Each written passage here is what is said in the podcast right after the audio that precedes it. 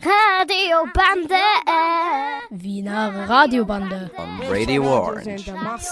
Orange 94,0. Orange 94,0. Du sagst es. Da stehen 50.000 Leute auf dem Platz und so wären 70.000 erschossen worden. Und dann hat mir ein Militär erklärt, das geht technisch gar nicht. Weil du kannst die ersten Reihen erschießen, dann hast du einen Leichenberg und die dahinter kannst du schon immer erwischen. Das klingt jetzt grauslich, aber das ist wahr. Reden über Krieg. Teil 1. Ich hätte es nicht machen müssen. Man wird nicht besser bezahlt. Es ist eine freie Entscheidung, zumindest in meinem Fall. Das ist bei freien Journalisten nicht immer so. Und die haben das zum Teil aus Patriotismus, Enthusiasmus gemacht und zum Teil gibt es auch Verrückte. Kriegsberichterstatter sind nicht alle ganz normal. Eine Diskussionssendung mit der Journalistin und Autorin Livia Klingel. Ich habe das immer als Abzeichnen bezeichnet. Ich habe versucht, wo zu sein, wo die Leser nicht sind und versucht, denen das nahezubringen, was dort ist. Idee Christoph Keindl, Bildungsserver und Radiobande. Konzept und Durchführung FMU 18, Schulradio des BRG 18. Sendungsverantwortung Gerhard Wagner. Weltweit werden immer wieder Kriege geführt, die zu Zerstörung, Leid, vielen Toten und verzweifelten Menschen führen. Diese hungern, haben nichts mehr zum Leben, müssen aber um ihr Leben kämpfen oder sind zur Flucht gezwungen. Derzeit findet solch ein Krieg in der Ukraine statt. Es ist nicht der erste Krieg und es wird auch nicht der letzte sein wenngleich dieser Krieg für Europa so gefährlich ist wie kein anderer seit dem Zweiten Weltkrieg. Und es gab ja einige. Die Autorin Livia Klingel ist heute unsere Gesprächspartnerin. Wenn es um Krieg geht, kennt sie sich aus. Denn sie hat für die Tageszeitungen Standard und Kurier von Kriegsschauplätzen aus erster Hand berichtet. Wo waren Sie und über welche Kriege haben Sie berichtet? Der erste Einsatz war im Mai 1989 im Südsudan. Das ist jetzt ein unabhängiges Land. Damals war es eine Provinz vom riesigen Land Sudan. Und damals war dort schon 18 Jahre Krieg. Das war mein erster Einsatz. Dann war im Dezember 1989 das, was rumänische Revolution genannt wurde. Das war der Sturz des Diktators Ceausescu. Das war tatsächlich keine Revolution, sondern ein Putsch, aber das konnte man im Moment noch nicht feststellen. Und dann ist es weitergegangen mit den Kriegen in Ex-Jugoslawien. Ich war sehr viel in Bosnien im Krieg und in Serbien und Kosovo. Und dann war Krieg im Libanon, im Irak, im Iran war ich viel. Das ist zwar nicht Krieg, aber nicht sehr lustig für einen westlichen Menschen, wenn man ständig in Gefahr ist, verhaftet zu werden oder sonst wie ungut behandelt zu werden. Ich war auch sechsmal in Russland, was jetzt interessant ist. Das war zwar kein Kriegsgebiet, aber eine Gegend, in der zum Beispiel ein Gesprächspartner, den ich drei, vier Mal hatte, der dann quasi ein Freund war, der ist 2003 vor seinem Haus erschossen worden. Also auch 2003 war schon für Menschen, die nicht ganz regimetreu waren, war schon Lebensgefahr. Aber das wurde damals nicht so besonders berichtet. Der Mann war bei uns nicht bekannt. Und wenn man nicht bekannt oder berühmt ist, dann wird man auch nicht in den Nachrichten landen und dann ist man halt gestorben und fertig. Und der letzte Einsatz, den ich hatte, der tatsächlich körperlich gefährlich war, war die ägyptische Revolution. Ähm, da ist es sehr unangenehm zugegangen, von Tränengas bis körperliche Attacke. Ja, und seither bin ich nicht mehr in der Branche. Wie sind Sie denn eigentlich dazu gekommen, in Kriegsgebiete zu gehen und von dort zu berichten? Ich habe ähm, 1989 vom ORF zum Standort gewechselt. Und da war eben diese Krise im Südsudan, das war eine Hungerkrise hauptsächlich. Also da ging es jetzt nicht nur um den Krieg, sondern darum, dass Hunderttausende Menschen verhungert sind. Und die UNO hat die damals, wie sie es genannt hat, größte Lifeline organisiert. Also den Menschen versucht, Essen zu liefern und äh, Medikamente und äh, Wasser oder zumindest Kapseln, damit man Wasser aufbereiten kann. Das war der erste Einsatz und da konnte ich feststellen, dass ich es aushalte. Es ist zwar, also ich möchte das nie wieder erleben müssen, wenn Sie sterbenden, verhungernden Menschen zuschauen, die das auch eindeutig wissen. An den Augen kann man erkennen, dass Menschen wissen, dass sie sterben werden.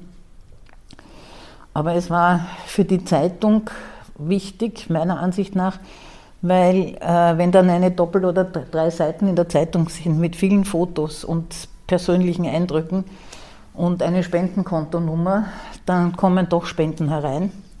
Und sozusagen über den Umweg der Berichterstattung kann man den Menschen in diesem Fall im Südsudan helfen.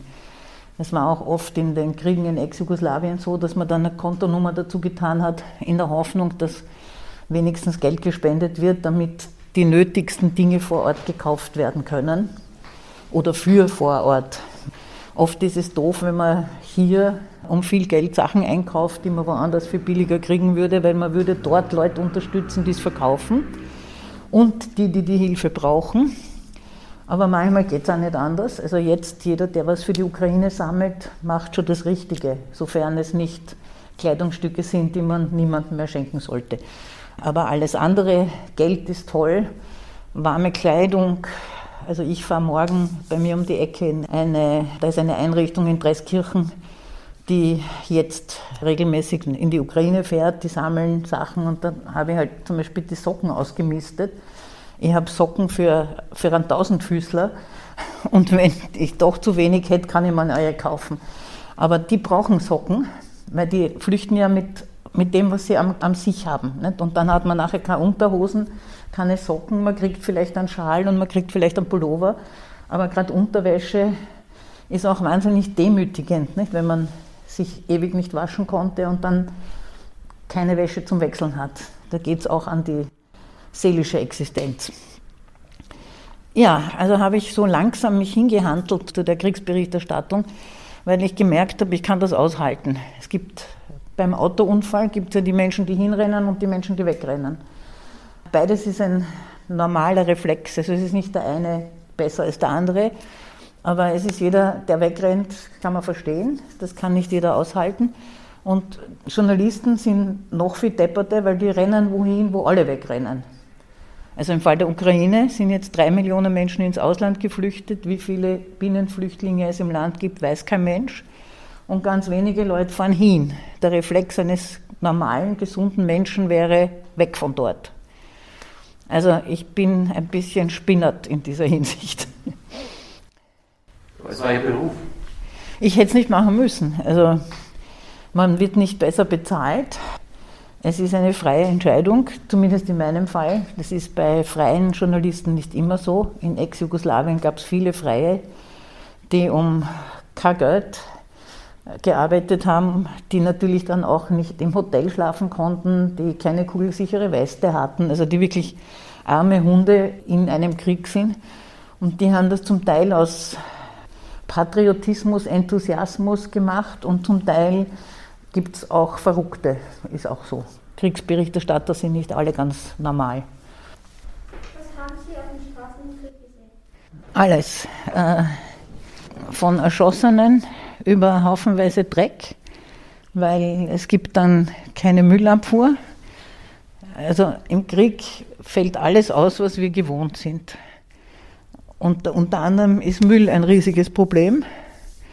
Unvergesslich, wie ein Hund in Sarajevo in einem großen Müllcontainer auf dem Müllcontainer drauf ist und versucht aus der humanitären Hilfe, die auch Konserven waren, halt irgendwas Essbares zu finden. Also solche Dinge sieht man. Man sieht jede Menge Dreck, der von irgendwelchen Granateneinschlägen oder im Fall von Belgrad Bomben oder Libanon Bomben runterfallen. Da haut's dann, man sieht es im Fernsehen jetzt über die Ukraine, nicht? da es dann das halbe Haus auf die Gasse. Man hat Dreck ohne Ende, Staub. Äh, wenn man Pech hat, hat man Leichenteile. Also es, es ist tatsächlich sehr hässlich, was man sieht. Gibt es Momente, dass Sie eigentlich nicht berichten, sondern nur helfen wollen? Ja, die gibt es. Gibt ganz, ganz viele sogar. Äh, also zum Beispiel in Haiti, da war ein Erdbeben, ein katastrophales Erdbeben und die Menschen aus Port-au-Prince, das ist die Hauptstadt, sind zu einem sehr hohen Teil in äh, Zeltlagern untergebracht gewesen. Und da war eine Mutter mit Zwillingen, winzig kleinen, fast neugeborenen Zwillingen, und die hat mir eins hingehalten, weil sie gewusst hat, sie kann sie nicht ernähren. Da ist man dann sehr hilflos, weil man genau weiß, ich könnte das Kind nicht mitnehmen. Also es ginge schon mal von den Papieren her nicht. Und zugleich weiß man, die Frau hat recht. Also sie, sie weiß, dass sie zwei Kinder einfach nicht durchbringt. Da ist man dann schon entsetzlich hilflos selber. Man kann manchmal helfen. Also in Sarajevo war ich vier Monate im Krieg, immer wieder. Der Krieg hat dreieinhalb Jahre gedauert und ich war insgesamt vier Monate dort. Und dann hat man natürlich Freunde und kann Kaffee mitbringen und Dörrfleisch und äh, Hygieneartikel. Das macht man so gut man es halt kann. Ne? Aber das ist natürlich immer nur ja, für drei, vier, fünf Leute ein bisschen was. Man würde sehr gerne helfen. Wie haben Sie denn das wegstecken können, diese Episode mit dem zweiten Kind? In dem Fall mit einer unglaublichen Menge an Gin. Es gibt auch nicht ganz wenige Alkoholiker grundsätzlich unter Journalisten und dann bei Kriegsberichterstattern durchaus. Und ich muss ehrlich sagen, ich verstehe das, weil es zum Teil so grässlich ist, dass man irgendwas braucht, um es loszuwerden. Jetzt kann man in so einer Kriegsgegend nichts machen, was man bei uns machen würde. Also in die Badewanne hauen und, und drei Kilo Shampoo draufhauen, um sich seelisch zu waschen. Geht nicht, weil gibt es kein Wasser. Man kann nicht laufen gehen oder ins Gym, weil er ist nicht da. Also man kann eigentlich nur in ein extrem schieres, halbhiniges Hotelzimmer und dann ist man mit sich selber. Mit keinem Fernseher, mit keinerlei Schickimicki-Sachen wie einem funktionierenden Handy. Also meistens ist dann kein Strom. Mitunter wird auch von Kriegsbeteiligten das Handynetz ausgeschaltet. Also man sitzt dann mit sich selber da. Ich kann mich erinnern, die erste Nacht in Sarajevo, ich bin als Pazifistin nach Sarajevo gefahren, weil wir in meiner Generation, das ist so eine Nachkriegsgeneration, wir haben die Waffen alle verachtet und haben gemeint, der Pazifismus wäre das einzig Richtige. Also am nächsten Tag in der Früh war ich kein Pazifist mehr, weil wenn jemand beschossen wird, muss das gestoppt werden. Und das kann nur jemand stoppen, der besser bewaffnet ist. Das geht leider mit Beten nicht. Und die erste Nacht habe ich alternierend im Bett verbracht und nicht schlafen können, weil dieses Bum-Bum muss man ja auch erst gewohnt werden. Und alternierend im Badezimmer, weil dort konnte man das Licht aufdrehen, da war kein Fenster. Und dann hat man die, die, den Rand von, der, von dem Klodeckel irgendwann einmal am Hintern und habe halt versucht, dort zu lesen. Und dann, wenn das zu arg geworden ist, bin ich wieder halt ins Bett und bin gependelt eine Nacht lang. Also so geht es am Anfang. Man gewöhnt sich dann oder man macht den Job nicht weiter. Das ist auch eine gute Möglichkeit. Aber wenn man das aushalten kann, dann gewöhnt man sich, so wie die Menschen, die im Krieg sind. Du hast gesagt, du hast einen Hintergrund mit Mostarer Gegend. Also aus deiner Familie weißt du wahrscheinlich einiges, wie man sich einfach gewöhnen muss, weil die Alternative wäre, man hängt sie auf. Also kann man sich nur gewöhnen und das ist auch für die Kriegsberichterstatter so, man gewöhnt sich an vieles. Meine Familie wohnt ja ähm, in Bosnien und in Kroatien und die haben auch sehr schreckliche Dinge erlebt. Zum Beispiel mein, die Schwester von meiner Oma hatte zwei Söhne und der eine Sohn hatte auch zwei Kinder und die mussten halt flüchten. Also da gab es keine Zeit mehr, die mussten sich zusammenpacken. Da ist einer gekommen und hat geschrien, Achtung, die Serben kommen. Haben nicht einmal ein paar Minuten Zeit gehabt und haben das Nötigste einfach mitgenommen, was sie halt greifen konnten in dem Moment. Sind geflohen und die Schwester von meiner Oma konnte halt nicht gescheit laufen und die mussten, hatten ein Auto zur Verfügung und sie haben alle möglichen Leute da reingetan, die reingepasst haben. Und der eine Sohn von ihr musste halt zu Fuß mit dem Baby im Arm laufen und wurde dann bombardiert und ist, also das Baby ist direkt gestorben und er im Krankenhaus später. Das war in Vukovar. Ja, Vukovar war extrem furchtbar. Ja. Wobei, alles furchtbar. Ich habe jetzt Kontakt gehabt mit einer Familie, die in Mariupol, das ist im Süden der Ukraine, eine Stadt, die jetzt seit zwei Wochen eingekreist ist. Kein Strom, kein Wasser, keine Nahrungsmittel, keine Heizung in der Kälte. Und dieser Familie, da ist ein dreijähriges Kind, ein Hund, Vater, Mutter, der Bruder vom Vater, die konnten in einem Konvoi, der dreimal nicht funktioniert hat und dann doch, konnten sie, da waren wahrscheinlich 30.000 Menschen mit den Autos raus. Und die vor ihnen sind beschossen worden von Heckenschützen.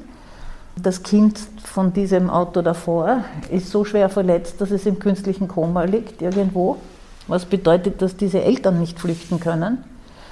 Jetzt haben die, die ich kenne, also um die Ecke kenne, haben das Kind, das nicht äh, getroffene Kind und die Oma von diesem vorderen Auto genommen und versuchen halt nach Polen zu, es zu schaffen. Genau so funktioniert es. Das ist ein reines Glück, Pech, der in einen erwischt und den anderen nicht. Also selten war es so, dass jemand gesagt hat, was ich machen muss. Es gab eine Zeit, da ist die UNO nach Sarajevo geflogen. Wir reden da vom Jahr 1992, 93. Und wenn man das Glück hatte, in einem Flieger von der UNO drinnen zu sein, musste man eine kugelsichere Weste und einen Helm mithaben als Eintritt sozusagen, was besonders blödsinnig ist, weil wenn der Flieger abgeschossen wird, hilft mir der Helm und die kugelsichere Weste genau gar nichts. In der Stadt selber ist man mit kugelsicherer Weste dermaßen wie ein Alien, weil keiner dieser Menschen hat eine kugelsichere Weste. Also man kommt sich vor wie ein Trottel. Die Leute reden auch dann nicht mit einem, weil man so fremd wirkt. Dann kommt dazu, dass das im Sommer so heiß ist, dass man es kaum aushält und man kann nicht rennen. Vor die Wahl gestellt, was ist wichtiger für mein Leben, dass ich rennen kann oder dass ich eine kugelsichere Weste anhabe, war mir das Rennen dann näher. Also da war eine Sicherheitsmaßnahme, die völlig sinnlos war, aber es war halt so. Es gibt Ausgangssperren mitunter, die man einhalten muss. Das entscheidet die jeweilige Macht, die dort ist, wo man auch gerade ist. Es gibt manches, was man selber sinnvollerweise bleiben lässt. Also ich habe zum Beispiel im Sarajevo, wenn ich zurückgekommen bin ins Hotel und habe noch alle Gliedmaßen gehabt, für ein Händel oder ein Pizzastück bin ich nicht mehr raus aus dem Hotel. Also, da ist jeden Tag, waren die Götter gnädig, mir ist nichts passiert, ich bin noch ganz, ich würde nicht für Unnötiges mein Leben riskieren. Also da macht man dann sich seine eigenen Regeln. Manchmal werden die Regeln einfach von außen erzwungen. Wenn man irgendwo drin ist, wo geschossen wird, muss man drin bleiben, ob man Lust hat oder nicht. Aber es gab wenig Orte, wo Sicherheitsmaßnahmen vorgegeben waren.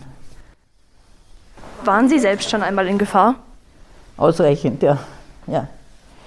Also ich habe meiner Ansicht nach ausreichend oft mein Leben riskiert, bin auch in Friedenszeiten in meinem normalen Leben ein relativ vorsichtiger Mensch geworden. Also ich würde zum Beispiel niemals Bungee-Jumpen gehen.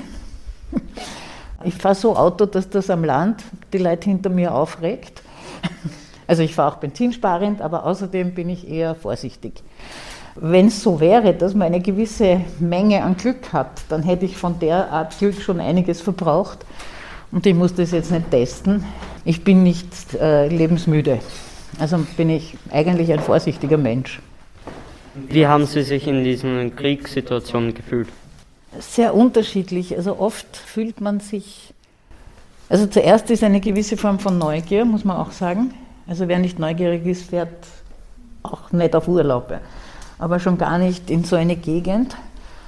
Man versucht zu verstehen, was ist dort eigentlich, wo man ist und was wollen die einen und die anderen. Also da ist man sehr beschäftigt. Meine Erinnerung ist, dass man eigentlich sechs Stunden am Tag schläft, wenn man Glück hat. Also wenn es nicht gerade so kracht, dass man dauernd aus dem Bett fällt. Und die restliche Zeit arbeitet. Es ist ein relativ einsamer Job. Es gibt schon so Kriegsgegenden, wo die Journalisten, die Versoffenen aller Hemingway dann an der Bar sind und die leer saufen. Ich kenne diese Gegenden nicht, weiß Gott wie gut. Also dort, wo ich war, war nicht einmal eine Bar. Die meiste Zeit arbeitet man eigentlich. Und dann entwickelt man natürlich Beziehungen.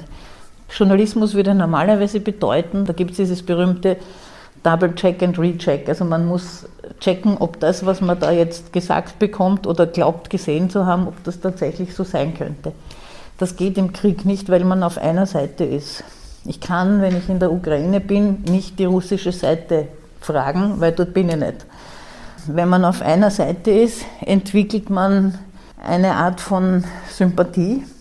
Also wer auf der Seite der Beschossenen ist, hat ja das gleiche Gefühl, der wird beschossen. Und der Mensch will nicht beschossen werden. Also entwickelt man ein Verständnis für den Menschen nebenan, der genauso in derselben elenden Situation ist wie man selbst. Der Unterschied ist, dass ich immer raus kann. Also wenn jetzt die Götter gnädig sind und man nicht stirbt, dann kann man wieder heimfahren und sitzt im Warmen und frisst Steak und sauft Champagner. Was ich mir ein Jahr lang circa am Anfang meines, dieses Jobs verboten habe, weil ich gedacht habe, die Leute dort sind so arm, ich darf jetzt auch kein Steak essen, bis ich verstanden habe, das Gegenteil ist richtig. Ich muss hier möglichst glücklich leben, sonst kann ich dort nicht mehr hinfahren. Also ich muss hier Party haben, damit ich halbwegs seelisch gesund bleibe, um wieder in diese Gegend fahren zu können. Es hat keinen Sinn, also Hungern für Afrika im 18. Bezirk ist sinnlos. Ne? Das muss man irgendwann lernen. Wie gehen Sie mit diesen schrecklichen Bildern um, die Sie im Krieg gesehen haben? Also ich würde sagen, vieles ist ein bisschen Gewohnheitssache. Es ist mir ganz am Anfang in Sarajevo passiert, dass ich, da war eine, eine Leiche, der ist nicht einmal auf der Straße gelegen, sondern im Krankenhaus. Dieser Mensch hat sich, als ich schon wieder in Wien war, hat der sich immer auf den Teller gelegt beim Abendessen. Und da waren, also habe ich gesagt, Party. Ich war gern gesehener Abendgast, weil die war im Krieg und das ist spannend. Und waren so Runden mit zwölf Personen, wunderschön dekorierter Tisch. Alle haben zu essen begonnen und ich nicht, weil ich wollte nicht in der Leiche schneiden. Ich habe aber auch den elf anderen nicht erzählt, dass auf meinem Teller eine Leiche liegt, weil sonst glauben die, man ist verrückt geworden. Das will man auch nicht. Und dann kriegt man so blöde Bemerkungen wie regt dich nicht auf und Agit, das geht schon vorbei und lauter so Schwachsinn, den man immer kriegt, wenn man einen Schicksalsschlag erleidet. Unerbetene Ratschläge. Und habe halt dann immer gewartet, bis diese Leiche verschwindet. Das hat geschätzt 20 Sekunden gedauert. Irgendwann ist mir das zu blöd geworden. Mein Vater war im Krieg und ich habe ihn gefragt, ob es Situationen gibt, die man einfach nicht mehr vergisst. Dann hat er mir eine berichtet. Ich dachte, okay, so ist es halt. Da kann man nichts machen, da muss man halt mit, dem, mit diesem Erlebnis leben. Und ab dem Moment hat sich dieser Mann nicht mehr auf den Teller gelegt.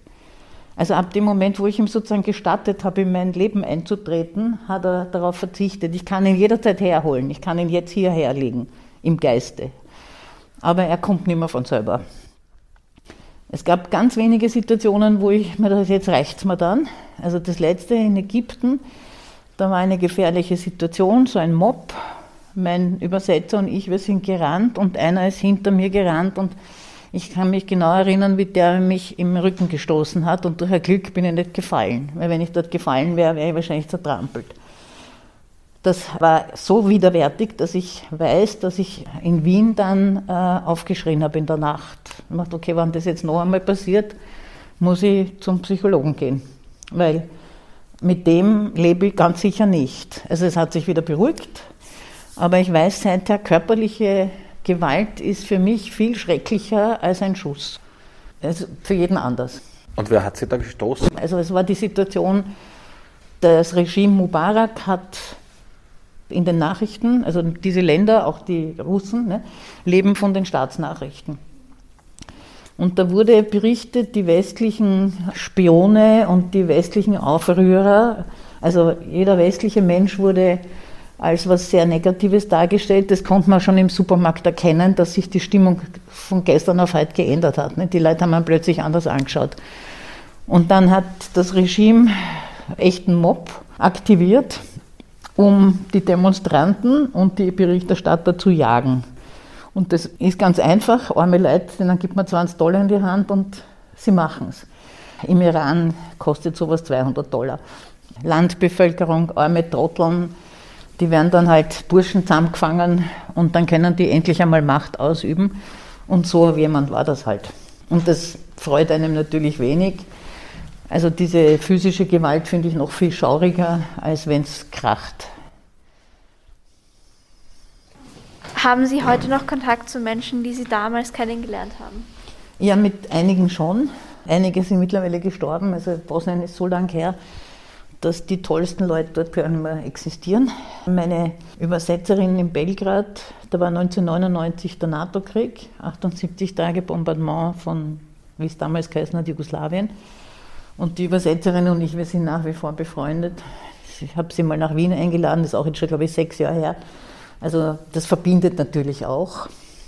Es gibt auch trennende Elemente, weil ich kann mich gut erinnern, die Frau war eine Milosevic-Gegnerin, hat ihren Job, im, war Übersetzerin im Intercontinental, den hat sie verloren gehabt wegen Regimeunfreundlichkeit. Und als ich ihr gesagt habe, dass im Kosovo hunderttausende Leute vertrieben sind, hat sie es mir nicht geglaubt, weil das unvorstellbar war. So ähnlich wie man jetzt, wenn man jetzt Russen sagen würde in Russland, was in der Ukraine passiert, würden einem das wahnsinnig viele nicht glauben, nicht weil sie bösartig sind, sondern weil es für sie unvorstellbar wäre. Weil sie kriegen vom Regime die Propaganda-Information, die Russen würden die Ukrainer vor den ukrainischen Nazis befreien. Und wenn sie das täglich hören und nichts anderes hören, dann glauben sie das.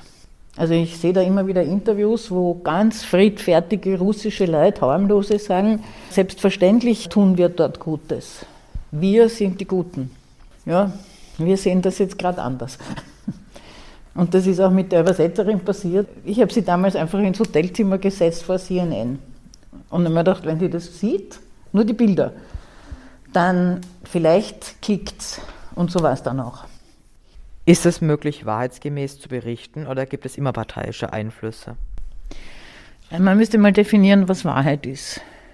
Ich persönlich mag den Begriff überhaupt nicht leiden, weil Wahrheit hat jeder seine eigene. Wir haben aber eine Wirklichkeit und auf die muss man sich einigen können. Was heutzutage seit Fake News nicht mehr ganz so einfach ist. Aber wenn wir uns nicht darauf einigen können, dass heute Freitag ist, dass wir in einem Klassenzimmer sitzen. Jetzt könnte man abzählen, so und so viele Menschen sind, dass da draußen die Sonne scheint und wir über Krieg reden. Auf dieser Ebene, auf die müssen wir uns einigen können, sonst gibt es kein Gespräch. Das ist die Wirklichkeit. Und die Wirklichkeit kann man schon berichten. Wahrheit wäre, hat dir das jetzt gefallen, was wir da gemacht haben, ja oder nein? Ja, dir hat es gefallen, ihr nicht mir war Fahrt, Ihnen auch. Sie haben es toll gefunden. Also da kann jeder sagen, naja, das war so und so. Aber die Grundgeschichte, auf die muss man sich einigen können. Wo sind wir? Wie viele sind wir? Warum sind wir hier? Wie lange hat es gedauert? Wie war das Wetter? Ja? Daher ist Wirklichkeit wichtig. Und da kann man schon, die kann man schon abzeichnen. Ich habe das immer als Abzeichnen bezeichnet. Ich habe versucht, wo zu sein, wo die Leser nicht sind und versucht denen das nahezubringen, was dort ist. Und das, glaube ich, kann man sehr wohl. Man kann dann unterschiedlicher Ansicht sein. Also man kann, wenn man sich diesen Ukraine-Krieg jetzt anschaut, da gibt es Aspekte, da könnte man auch der russischen Seite recht geben, wenn man wahnsinnig viele Finessen reinbaut. Da könnte man dann herumstreiten. Ja. Ob es auch Nazis in der Ukraine gibt, Klammer auf, ja, gibt es in Russland auch, Klammer zu. Also da würden dann Wahrheiten aufeinander prallen, aber die Wirklichkeit ist, in die Ukraine sind welche einmarschiert. Das ist eine Wirklichkeit. Da kann der Herr Putin sich am Kopf stellen, es ist so. Sagt übrigens selber auch. Er sagt nur nicht Krieg dazu. Also Wirklichkeit abbilden kann man. Wahrheit hat jeder seine eigene. Ich habe es vorher schon ein bisschen gesagt, parteiisch ist man immer, weil man auf einer Seite ist. Ich bin einmal in einem Schützenpanzer mitgenommen worden vom Flughafen in Sarajevo ins Zentrum. Da waren alle Journalistenkollegen neidig, weil da gab es eine sogenannte Heckenschützenallee und im Schützenpanzer macht es nur Bing, Bing, wenn man beschossen wird. Also war, war ich, also Luxusreise war das sozusagen vom Flughafen in die Stadt wenn man da drin hockt mit fünf Franzosen, Sommer, schweißgebadet, also stinkend, die, weil Soldaten sind, dann hat man eine Sympathie zu diesen fünf Franzosen, weil man im selben, man atmet dieselbe Luft, man hat dieselbe Scheißsituation. Da kann man nur Partei sein. Ne? Ich kann dann nicht den Serben, der da geschossen hat, kann ich nicht verstehen. Das weiß man aber.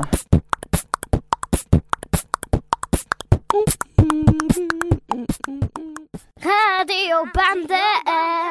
Die Wiener Radiobande gibt es jeden zweiten und vierten Montag im Monat von 11 Uhr bis 11.30 Uhr auf Radio Orange 94.0. Radiobande. Wiener Radiobande. On Radio Orange. We hope you enjoyed our program.